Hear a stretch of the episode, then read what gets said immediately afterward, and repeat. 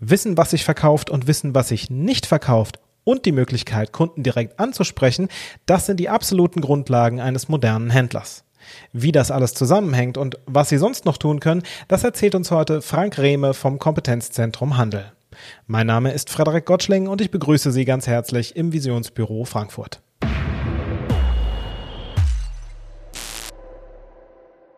Ja, also ähm, wir haben uns natürlich viele, viele Gedanken gemacht und wie kann eigentlich äh, Digitalisierung gerade für den mittelständischen Händler am sinnvollsten gemacht werden, haben dann in die Trickkiste der Erfahrung gegriffen und haben daraus diese Bedürfnispyramide entwickelt, die von der Reihenfolge her genau das ist, was aus unserer Sicht das Sinnvollste ist, was Händler machen sollen. Fängt an bei Warenwirtschaft und endet irgendwann mal beim eigenen Shop. Und welche Punkte das sind, die gehen wir jetzt, glaube ich, mal durch. Was ist denn das Wichtigste für den für den Händler, direkt für den Anfang? Also fangen wir mal bei den Basics an. Ich gehe mal einmal davon aus, digitale Reife des Händlers relativ gering. Und da fängt es eigentlich an, eine Warenwirtschaft und ein sauberes Kassensystem zu haben. Jetzt sind wir ja alle gezwungen durch die neue Verordnung, Kassenverordnung, dass wir alle dementsprechende Kassensysteme auch haben müssen, heißt aber noch lange nicht, dass ich immer ein Warenwirtschaftssystem dahinter habe. Und viele der Händler, mit denen ich spreche, sagen mir immer, ich brauche kein Warenwirtschaftssystem, ich habe alles im Kopf. Ich kenne hier meinen Laden, aber leider hat der Kopf keinen USB-Anschluss, weil irgendwann muss man die Daten mal in Drittsysteme transferieren. Und deshalb ist ein Warenwirtschaftssystem extrem wichtig, auch zu sehen, wo sind eigentlich meine Renner, Penner? Vom Gefühl her wissen wir die alle, aber dass wir auch mal eine Quadratmeterrendite rauskriegen in unserem Geschäft und vor allen Dingen jeden Abend mal sehen können, ob wir an dem Tag überhaupt Geld verdient haben. Und dafür muss man natürlich genau seine Warenbewegung und natürlich auch die Abverkäufe und vor allen Dingen auch die ähm, die Warenvereinnahmung und so alle sauber stehen haben. Das heißt, es ist nicht nur was für quasi die Zahlen, dass ich im Endeffekt auf dem Knopfdruck auch mal sehen kann, was ich verkauft habe und äh, wo ich quasi so stehe, sondern eigentlich ja auch so ein bisschen mh, hm, wie so eine Art emotionale Unterstützung, indem man auch mal sagt, okay, es, es fühlt sich auch einfach mal gut an, mal wirklich zu sehen, was ich da eigentlich leiste. Ja, gut, okay. Äh, ich sag mal, der klassische Händler wird mir sagen, gut, die emotionale Geschichte, da kann ich mir nichts verkaufen.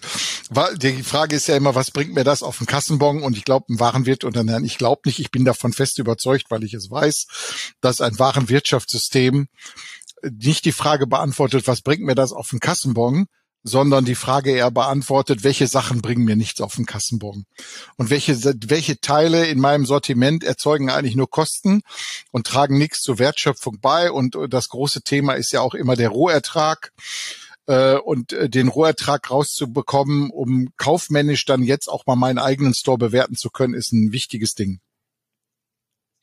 Okay. Ja, dann gehen wir mal zum nächsten Punkt. Ne? Also wenn ich alles über mich jetzt weiß, ne, dann kommt das nächste, ich muss mehr wissen über meine Kunden.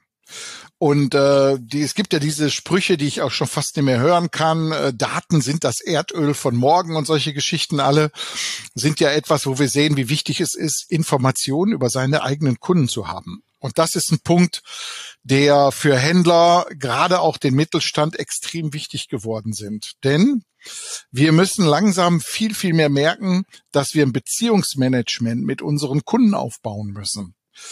Ähm, wir verkaufen in volle Regale, in volle Schränke. Das heißt, vieles von dem, was wir im Angebot haben, brauchen viele Leute manchmal eigentlich gar nicht. Was sie aber immer brauchen, ist eine Inspiration, um einen Kaufanlass zu schaffen. Und den müssen wir liefern, möglichst auch personalisiert. Und das ist genau die Aufgabe, die der Handel der Zukunft hat dem Kunden ein Inspirator zu sein und nicht nur ein reiner Verteiler. Man muss ein Lebensbereicherer sein, aber dafür muss ich wissen, wie sieht das Leben meiner Kunden überhaupt aus, wer ist überhaupt mein Kunde und deshalb sind die Kundendaten hm. so extrem wichtig geworden. Und da muss man natürlich schauen, dass man nicht nur weiß, welche E-Mail-Adresse hat der Kunde, dass ich den vielleicht mal auf den Weg äh, erreichen kann und ähm, wie kann ich den Kunden überhaupt mit dem Namen ansprechen oder so, sondern da geht es auch wirklich darum zu gucken, was kauft er denn überhaupt, um da auch die richtigen Anschlussgeschäfte zu machen. Ich sag mal, hat er irgendwie eine Kamera gekauft, kann ich nach einem Jahr mal hingehen und den mal anschreiben und gucken, brauchst du nicht mal ein paar neue Akkus oder solche Dinge dafür. Ne? Und da sind wir bei dem Thema, den anlassbezogenen Konsum von Menschen viel, viel mehr zu unterstützen und anzureichern mit Produkten, die zu diesem Anlass noch passen. Das heißt, es geht im Endeffekt ja auch um Kundenbindung. Also nicht nur quasi das Sammeln von Daten bringt mir ja im Endeffekt erstmal nichts, sondern Nutzung ist das eine und sich dann auch tatsächlich damit auseinandersetzen. Ja, oder? also da, ich vermeide immer dieses Wort Kundenbindung. Das ist so ein bisschen 90er, finde ich. So, äh, gehen Sie mal hin, äh, geht mal hin zu irgendeinem Kunden und sagt mal, hör mal, ich möchte dich jetzt mal binden. Der packt sich nur noch an den Kopf und sagt, pass mal auf, äh, mit wenig Bindung eingebe, bestimmt immer noch ich. Ich bin da viel, viel mehr bei dem Thema Kunden Kundenbegeisterung und Kundenverblüffung unterwegs. Ne, dass man hingeht und sagt, okay, ich baue hier mal ein Beziehungsmanagement mit meinen Kunden auf. Man sieht das ja bei den großen Unternehmen, die das wunderbar machen. Und genau das ist das, was man letztendlich auch mit seinen Kunden vermehrt machen muss. Also Beziehungsmanagement Aufbau statt Bindung. Kundenverblüffung finde ich ein super schönes Wort. Das habe ich mir direkt notiert. Okay, ähm, kurz, wenn wir schon bei dem Punkt sind, ähm, gibt es einen Tipp für jemanden, der sagt, okay, Kundendaten, alles klar, habe ich verstanden, ist wichtig. Ähm, habe ich jetzt alles noch nicht so gemacht, was er als erstes machen sollte? Also grundsätzlich sollte er erstmal schauen, dass er seinen Kunden die Möglichkeit überhaupt erstmal gibt, ähm, seine Daten überhaupt dazulassen. Und da ist ja immer dieses große Problem, darf ich Daten sammeln, was ist mit DSGVO und solche Geschichten alle es ist viel, mhm. viel einfacher, als man manchmal glaubt. Wir im Kompetenzzentrum Handel haben da auch äh, Leitfäden für geschrieben und so ist auf der Webseite kompetenzzentrumhandel.de alles abzurufen. Äh, ich schätze mal, dass du das auch in den Shownotes hier nochmal reinstellst, den Link. Ne? Selbstverständlich. Genau, richtig. So, und dann geht's darum, dass man schaut, wie kriege ich denn überhaupt den Kunden dazu, mir seine Daten auch zu geben. Und das funktioniert nur über Mehrwerte. Und bei Mehrwerten bin ich nicht unterwegs, indem ich sage, pass mal auf, du kriegst hier einen 5 Euro Einkaufsgutschein, wenn du mir jetzt deine Kundendaten gibst das ist so mehr oder weniger, wie man so heutzutage in Neudeutsch sagt, No-Brainer, sondern ich liefere dir zukünftig Mehrwerte. Ne? Wenn zum Beispiel jemand so einen tollen Grill gekauft hat für 2000 Euro, hätten wir uns ja vor zehn Jahren auch nicht vorstellen können, dass Männer mal so viel Geld dafür ausgeben, dann sagt man, du kriegst von mir regelmäßig Updates über tolle Rezepte, tolle Gerichte. Ne? Also, dass man wirklich sagt, wenn du mir deine Daten gibst, gebe ich dir laufend Mehrwert und nicht, ich donner dich zu mit meinen Newslettern, sondern ich gebe dir Tipps, wie du den Grill dann schön reinigen kannst und solche Sachen alle. Und das sind Mehrwerte, die wirklich auch emotional sind, statt dieses äh, 5 Euro Gutschein für deine Kundendaten geht ja mehr auf den Jäger und Sammler. Ich will ja dabei viel, viel mehr den Genussmenschen ansprechen, denn der Genussmensch, der gibt wesentlich mehr Geld aus für bestimmte Produkte als ein Jäger und Sammler, der nur auf die Schnäppchen guckt.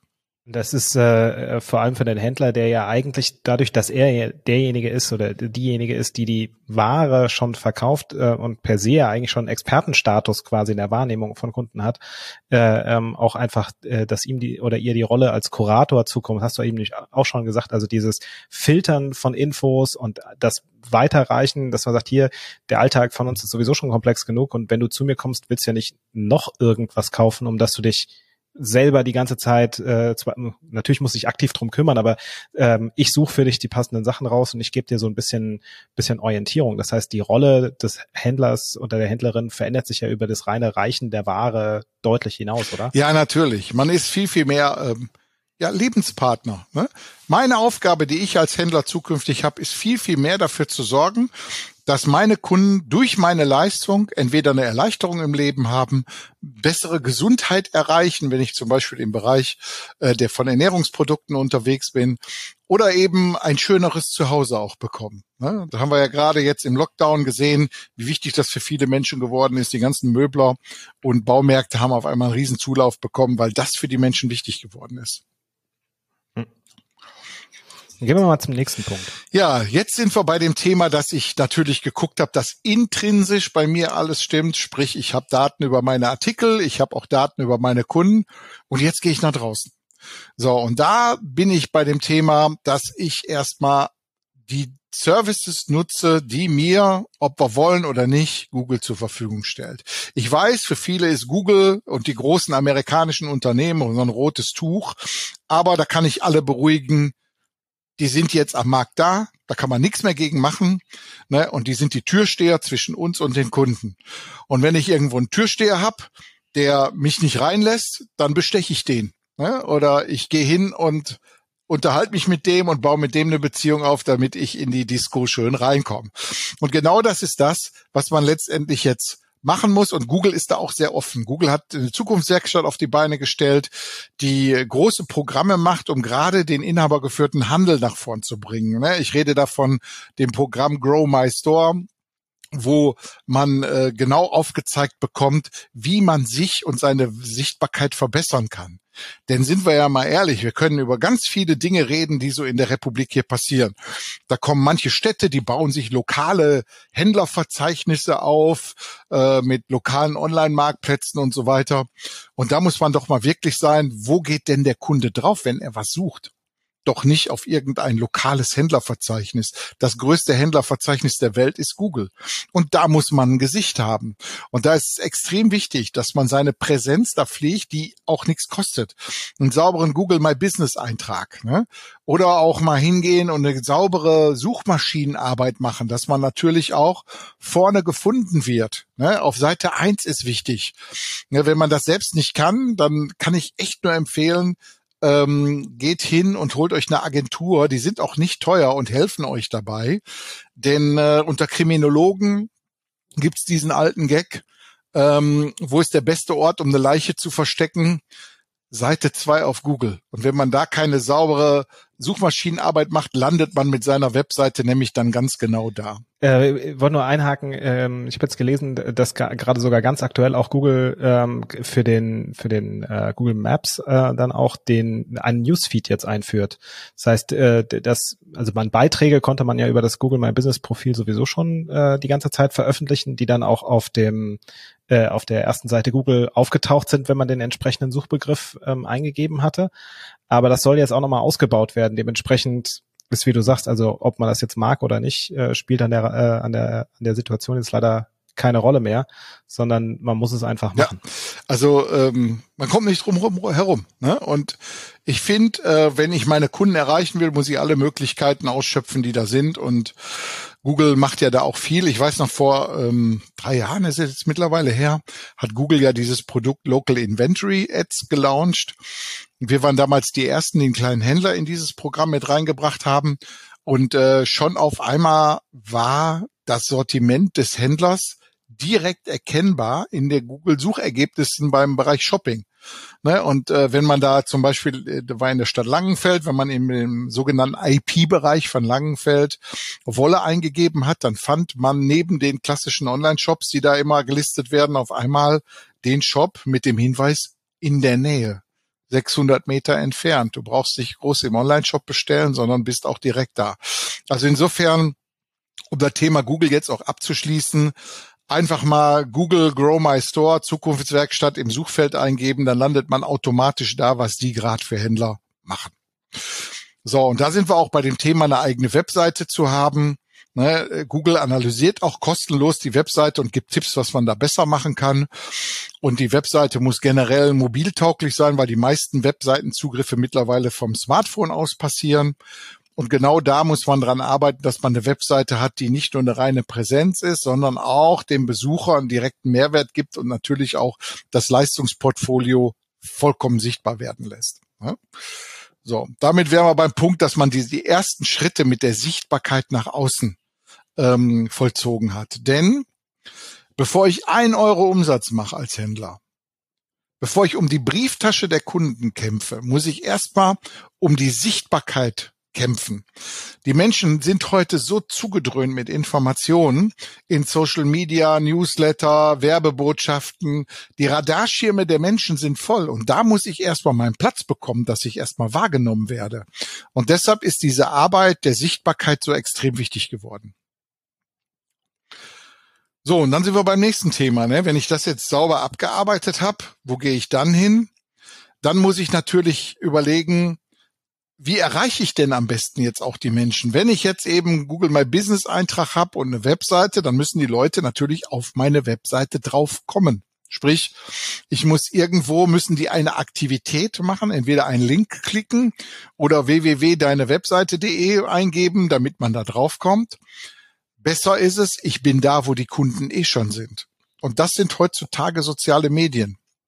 Und ich habe mit vielen Händlern zu tun, mit denen wir Projekte gemacht haben im Bereich Social Media und hat immer wieder festgestellt, dass da noch sehr, sehr viele Berührungsängste gibt, sich mit dem Thema zu beschäftigen. Auch in so eine Richtung zu gehen, wo, wie, wie sehen überhaupt vernünftige Posts aus? Ich sag mal so ein Beispiel, gerade jetzt äh, um die Jahreszeit jetzt, äh, die neue Winterkollektion ist da und einfach ein Foto einzustellen von irgendeinem Store, äh, der vollgepackt ist mit Material, aktiviert keinen Menschen zu kommen. Man muss schon genau wissen, wie man gescheite Posts macht. Und da gibt's aber mittlerweile viele Hilfen, auch vom Kompetenzzentrum Handel, Leitfäden, Checklisten, wie man da vorgehen kann.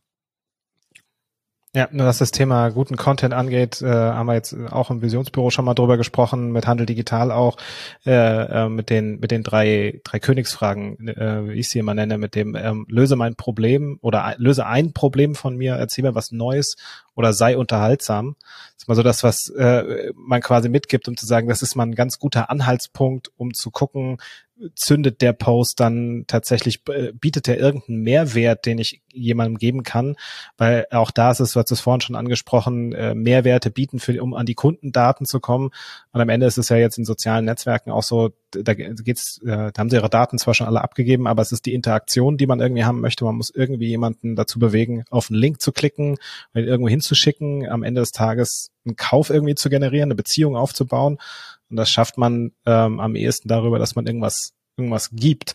Ähm, jetzt ist es, dass die äh, ähm, gerade dieses Community Management, was man ja dann ähm, anfängt be zu betreiben, ähm, treffe ich immer wieder Menschen, die das ganz gerne auslagern möchten. Ich bin dem immer so ein bisschen skeptisch gegenüber eingestellt und sage, das geht eigentlich nicht. Du musst es selber machen, ähm, weil keiner so nah an dir dran ist und auch keiner so viel, so viel, ähm, so eine schnelle Reaktionszeit eigentlich an den Tag legen kann. Was so deine Einschätzung zu dem Thema? Also bin ich voll konform mit dir. Also auslagern ist, ich will mal anders ausdrücken. Wir reden hier über Kundenbeziehungsmanagement. Wer würde hingehen und das Beziehungsmanagement zu seiner Ehefrau auslagern? Ne? Genauso muss man das sehen. Das hat genau die gleiche Wichtigkeit. Ne? Und genau da muss man ran. Also insofern kann ich echt nur sagen, ähm, solche Dinge, man, man, anders. Der Handel heute muss lernen, dass die Rolle des Versorgers ja nicht mehr existiert. Ne? Also das, Versorgung kann man aus Convenience-Gründen ganz woanders machen als im stationären Handel. Ich habe eine komplett neue Rolle zukünftig und die muss angereichert sein, um Wissen über Digitalisierung, die Möglichkeiten der Digitalisierung und vor allen Dingen dieses Themen, wie kriege ich Sichtbarkeit? Das sind die zwei Hauptaufgaben, die jetzt dazukommen. Ich weiß, dass viele Händler äh, sich da schwer tun mit, aber momentan gibt so viele Hilfen und Möglichkeiten, wie es sie noch nie gegeben hat für den mittelständischen Handel. Ne, wir haben die verschiedensten Förderprogramme. Bundeswirtschaftsministerium hat Go Digital, Digital jetzt, wo man Hilfe bekommen kann finanziert gefördert. Nordrhein-Westfalen hat spezielle Programme wie andere Bundesländer da an der Stelle auch. Es gibt ein Kompetenzzentrum Handel. Ne, dann äh, gibt es äh, Initiativen von Google zusammen mit dem Handelsverband. Äh, Zukunft Handel wird ja gerade da gemacht. Dann Amazon unterwegs und zeigt, wie man auf Marktplätzen verkaufen kann. Mit dem Thema quickstartonline.de äh, sind die unterwegs und helfen auch. Also Hilfen und Informationen sind genug da. Man muss sie nur holen. Und genau das ist das, was ich immer wieder ermuntern kann, auch hier mit eurem äh, mit eurem Büro an der Ecke, wo ihr unterwegs seid. Das muss einfach nur genutzt werden. Alles ist genug, alles ist da. Ne? Das ist, ist eine schöne Überleitung zum fünften Punkt äh, äh, mit dem mit dem Thema Vernetzung, den ich auch nicht genug irgendwie betonen kann. Ähm, aber vielleicht kannst du noch mal, äh, damit es nicht immer ich sagen muss, äh, einfach noch mal ein paar Takte dazu. Genau, sagen. also dieses Thema Vernetzung, digitale Vernetzung, Händler untereinander halte ich für extrem wichtig. Äh, gibt ja immer diesen dämlichen Spruch: Einzelhändler sind Einzelhändler, weil sie einzeln handeln. Äh, da ist natürlich auch ein bisschen was Wahres dran, wenn man sieht. Aber ich sag mal, gerade so im ersten Lockdown habe ich ja oft die, die, den Kopf geschüttelt, wo ich gedacht habe, Mensch, das wäre alles so einfach, wenn man sich mehr vernetzen würde. Ich sag mal ein Beispiel. Als alle zu Hause saßen, Äh, und da war ja wirklich äh, schon fast ein hundertprozentiger Lockdown angesagt. Die Läden hatten alle zu, äh, man konnte nirgendwo mehr hin. Da hat alles zu Hause gesessen in Homeoffices. Warum ist da nicht mal einer hingekommen und hat gesagt, pass mal auf, jetzt bin ich hier als Möbler, ich tu mich mal hier mit dem Consumer Electronics zusammen und dann machen wir für dich mal Homeoffice-Pakete einen gescheiten Schreibtischstuhl. Einen Tisch haben die Leute alle, aber die saßen da immer auf irgendwelchen Esszimmerstühlen, die nach fünf Stunden irgendwo den Rücken malträtiert haben. Ne, die haben dann äh, irgendwo da gesessen, genau, die haben dann irgendwo da gesessen äh, vor einem kleinen Laptop-Monitor mit einer Mini-Tastatur. Und da kann man doch wunderbar hingehen und sagen, wir machen jetzt hier Homeoffice-Pakete. Ne?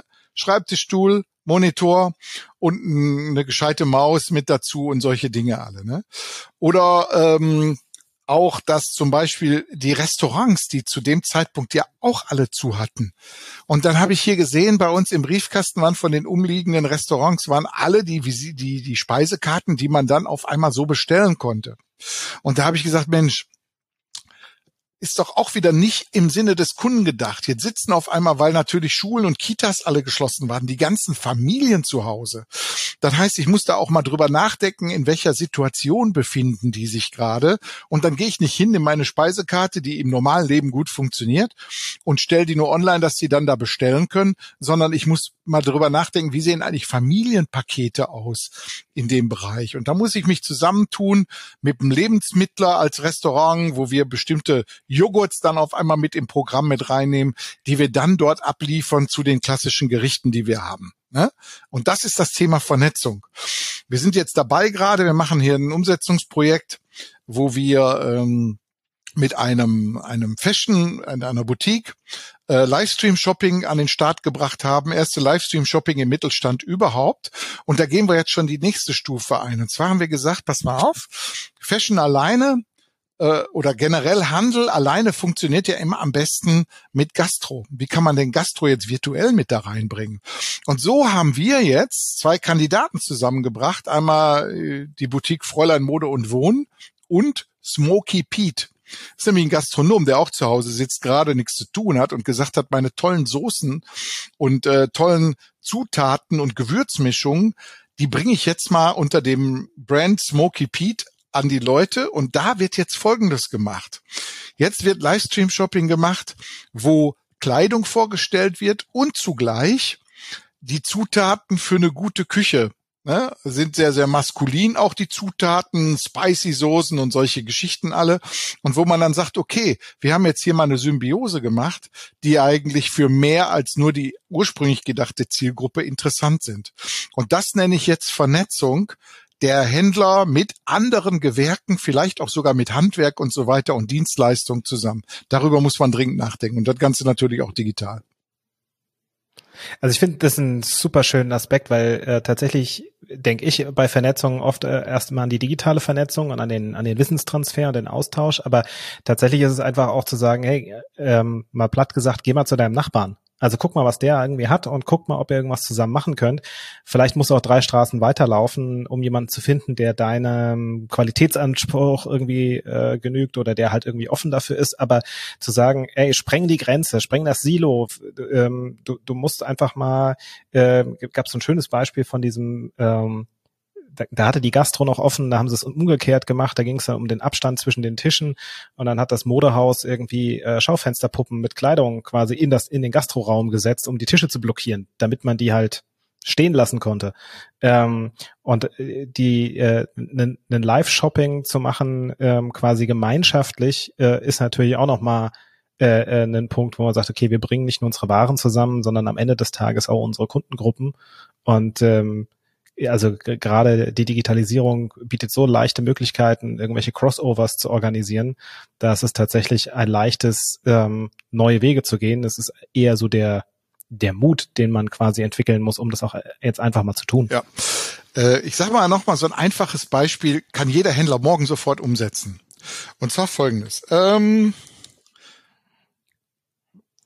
warum gibt's eigentlich Hochzeitsmessen? Also da, da fasse ich mir schon fast an den Kopf, dass Städte Hochzeitsmessen machen. Alles das, was ich zu einer Hochzeit brauche, finde ich in den meisten Städten.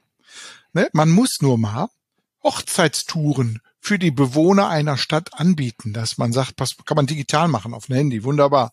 Dass man sagt, pass mal auf, die Frisur findest bei Friseur XY, ne, ähm, die, die Goldketten und Ringe, die man dafür braucht zum Heiraten, findet man beim Juwelier Schneidereit.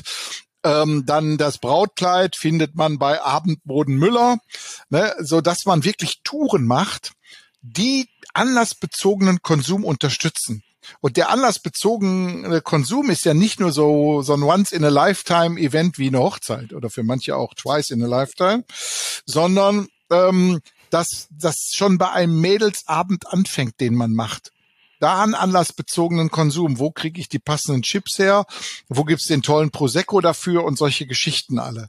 Und das ist eigentlich eine ganz einfache Sache, die jeder morgen schon starten kann. Suchen Sie sich einen Anlass aus und dann schaut, wie können wir uns hier vernetzen, um diesen Anlass zu befriedigen? Und dann kommen die Leute auch wieder in die Innenstadt rein. Ähm, wir, sind, haben zwei Punkte gestreift, die mir äh, tatsächlich auch immer wieder über den Weg laufen. Das eine ist das Thema Kundenzentrierung, also dass man eben die Perspektive des Kunden einnehmen muss und äh, nicht nur äh, sagt, was kann ich für den Kunden tun, sondern was, was möchte der Kunde oder was erwartet er irgendwie von mir, um darauf irgendwie einzugehen.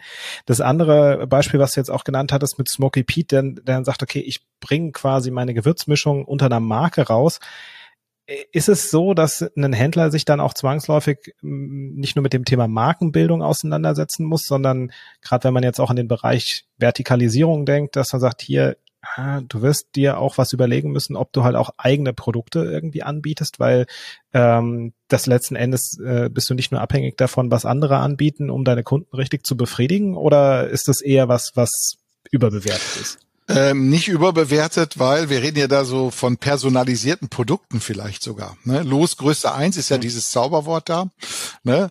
Ähm, ich, wir haben hier gerade so ein Experiment, ist hier direkt im Nebenraum, steht hier. Wir haben einen 3D-Drucker und wir machen mal Experimente damit. Was kann man eigentlich mit so einem 3D-Drucker eigentlich machen, personalisiert? So, und da sind wir bei so einem Punkt, ähm, dass man sagt, pass mal auf, werden denn in Zukunft, ich rede jetzt mal von so einem Zeitraum zehn, zehn Jahre vielleicht, wird in Zukunft überhaupt noch in China eine Handyhülle gepresst und für fünf Cent äh, dann hergestellt?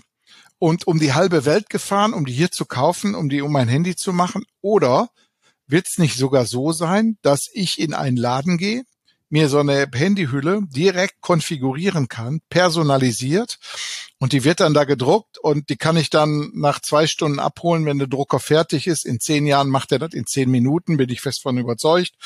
Ne? Und dann habe ich ein personalisiertes Produkt, das es nur ein einziges Mal gibt und das allerbeste ist, für ein personalisiertes Produkt gibt's keinen gelernten Preis, weil das Produkt nur einmal so existiert. Ne, es gibt nur einen emotionalen angepassten Preis und da ist bei jedem die Preisgrenze natürlich eine andere. So, aber zurück zu der Frage, ob es sich jetzt für Händler lohnt, da wirklich mit Eigenmarken, so habe ich die Frage auch verstanden, umzugehen, ist natürlich klar. Wenn ich es irgendwo schaffe, und das sehen wir ja mittlerweile schon bei, bei vielen Edekas, die auf einmal ein Brand haben, was ihren Namen trägt und nicht jetzt irgendwo eine Edeka-Eigenmarke ist, sondern wirklich der, des, des, des Marktbesitzers trägt. Und das wird immer mehr. Äh, man kann dann natürlich auch seine eigene Kompetenz dann dementsprechend zeigen in Bereichen, die die Menschen dann auch ähm, äh, dementsprechend emotional äh, genau ansprechen. Ne? Und das ist der, ein wichtiger Punkt, in diese Richtung auch mal zu denken. Wir fassen nochmal zusammen, äh, äh, so ein bisschen mit Blick auch auf die Zeit. Also wir haben äh, Warenwirtschaftssystem in Verbindung mit Kasse, alles digitalisiert. Wir haben das Thema Kundendaten sammeln äh, als zweites. Die Website äh, Google My Business, um das Thema Sichtbarkeit vor, vorwärts zu treiben. Der Auftritt in sozialen Netzwerken einfach, weil Reichweite und, und Word-to-Mouth-Geschichte äh, einfach da am besten funktionieren. Die Vernetzung untereinander. Jetzt sagt ihr auch vom Kompetenzzentrum, die Reihenfolge ist jetzt nicht zufällig irgendwie ausgewählt, sondern auch wichtig, sie einzuhalten. Ähm, wieso sollte ich das tun? Ganz einfach, weil alles auf Daten der Stufe davor auch basiert. Ne? Also äh, die Warenwirtschaft und Kundeninformation ist die Basis, aber alles das, was danach kommt, braucht immer Daten aus den vorgelaufenen Systemen auch. Ne? Und ähm, genau das ist der Punkt. Diese Reihenfolge ist extrem wichtig, auch um die eigene, wie soll ich das mal nennen, Social Edu äh, sorry, Digital Education, also die digitale Ausbildung des Händlers, Stück für Stück immer zu steigern wenn ich einen Händler komme, der sich mit dem Thema Digitalisierung noch nie ernsthaft tief beschäftigt hat, nicht weiß, wie so Datenstrukturen überhaupt funktionieren, und ich komme und sag, mach jetzt mal soziale Medien und guck, dass du eventuell Teile aus dem Sortiment da mit reinpackst oder du hast hier Google My Business und musst jetzt irgendwelche Daten immer in Google reinschaufeln, dann habe ich den schon überfordert. Und insofern ist das auch etwas, wo man langsam vorsichtig an diese Themen rangeführt wird dann äh, werden wir diese Pyramide und alle ähm, Schritte, die damit zusammenhängen, natürlich auch entsprechend verlinken. Wir werden äh, dich einmal äh, mit verlinken, das Kompetenzzentrum, weil äh, wir schließen das Ganze wieder mit dem Aufruf, vernetzen Sie sich, vernetzen Sie sich, vernetzen Sie sich, gehen Sie auch zu Ihrem Nachbarn äh, tatsächlich mal raus und gucken, was der so anbietet, aber äh, nutzen Sie auch einfach die digitalen Möglichkeiten, um äh, sich mit, nicht nur mit den Institutionen zu vernetzen, sondern auch mit den Personen dahinter, damit man äh, sich das Wissen äh, ähm, dort auch direkt holen kann. Tom Klose hat äh, im letzten Video so den, den schönes, äh, das schöne Beispiel gebracht, dass manches Wissen nicht äh, quasi so für den Moment wichtig ist, dass es es einfach nicht in Bücher schafft und dass deswegen einfach der Austausch äh, hier so äh, ähm, wichtig ist, auch einfach im, in den sozialen Netzwerken und untereinander. Ähm, es gibt Gruppen auch wie Händler helfen Händlern, äh, die glaube ich auch über 3000 Mitglieder mittlerweile haben, wo es einfach immer wieder gute Angebote gibt, ähm, auch untereinander. Und ähm, ansonsten ähm, schicken wir alle gerne auch zum Kompetenzzentrum äh, und zu dir. Ähm, oder Sie kommen ins Visionsbüro, das geht auch. Und äh, ansonsten ähm, würde ich äh, noch mal das Schlusswort quasi dir geben. Hast du vielleicht noch irgendeinen einen Tipp, irgendwas, was man sich mal angucken kann, auch gerade im, im Web, kann auch einfach nur ein Beispiel sein oder eine coole Podcast-Folge, die du zuletzt gehört hast oder ein, ein Oldschool Buch, wenn es das ist? Mhm. Also grundsätzlich, bevor man da anfängt, ein, ein Grundsatz den man sich auf der Zunge zergehen lassen sollte. Ähm, Digitalisierung wird nie wieder so langsam sein wie heute. Also äh, man muss schon äh, aufsteigen, weil das Ganze wächst exponentiell. Aber ein wichtiger Satz, den ich den, in meinen Vorträgen auch immer bringe und in den Workshops und so weiter ist, wer jetzt nicht verstanden hat durch Lockdown, und äh, durch, durch die ganze Pandemie, wie wichtig Digitalisierung ist. Digitalisierung ist Arbeiten an der eigenen Zukunft. Wer an Digitalisierung nicht arbeitet, arbeitet nicht an seiner Zukunft. Das muss ganz, ganz in die Köpfe rein. Das ist eine extrem wichtige Erkenntnis. Äh, man kommt nicht mehr drumherum. Und das haben wir jetzt gesehen in der ganzen Pandemie, dass die Händler, die digitalisiert, auch nur rudimentär aufgestellt waren, auf jeden Fall schon mal Riesenvorteile über, gegenüber anderen hatten. Aber die Frage jetzt, äh, was ich empfehlen kann an der Ecke, ist natürlich einmal äh, Kompetenzzentrum Handel, da haben wir auch Podcast drauf, aber auch Zukunft des Einkaufens.de. Da sind mittlerweile über 1000 Artikel drauf. Äh, ich glaube, zu jeder Fragestellung gibt's da mittlerweile Informationen, auch ein eigener Podcast, Relevant Retail, in dem immer wieder äh, mittlerweile über 80 Folgen schon, in dem immer wieder bestimmte Themen gehandelt werden, gehandhabt werden und äh, natürlich ähm, die ganzen Publikationen, die vom Institut für Handelsforschung immer rausgeben werden. Also auch da den Newsletter mal abonnieren und vom Handelsverband Deutschland und natürlich von euch. Ne? Das äh, klingt zwar nach einer Menge Lesestoff, aber äh, wie du es gesagt hast, man kommt halt einfach nicht drum rum. Man muss irgendwann anfangen, sich damit zu beschäftigen und selbst wenn man nicht alles liest, sondern einfach mal nur sich einmal pro Woche anfängt, damit zu beschäftigen, hat man zumindest mal den ersten Schritt gemacht. Äh, ich ich finde den die Erkenntnis, dass daraus mache ich eine Zitatgrafik. Digitalisierung ist nie wieder so langsam wie heute. Äh, das das finde ich äh, sehr schön. Äh, und in diesem Sinne äh, würde ich hiermit äh, schließen und sag, bleiben Sie gesund. Visionsbüro Frankfurt. Zukunft, Stadt und Handel. Eine gemeinsame Initiative der Wirtschaftsförderung Frankfurt, vom Handelsverband Hessen und der Stadt Frankfurt. Gefördert durch Ab in die Mitte. Mehr Informationen finden Sie auf www.visionsbüro-frankfurt.de.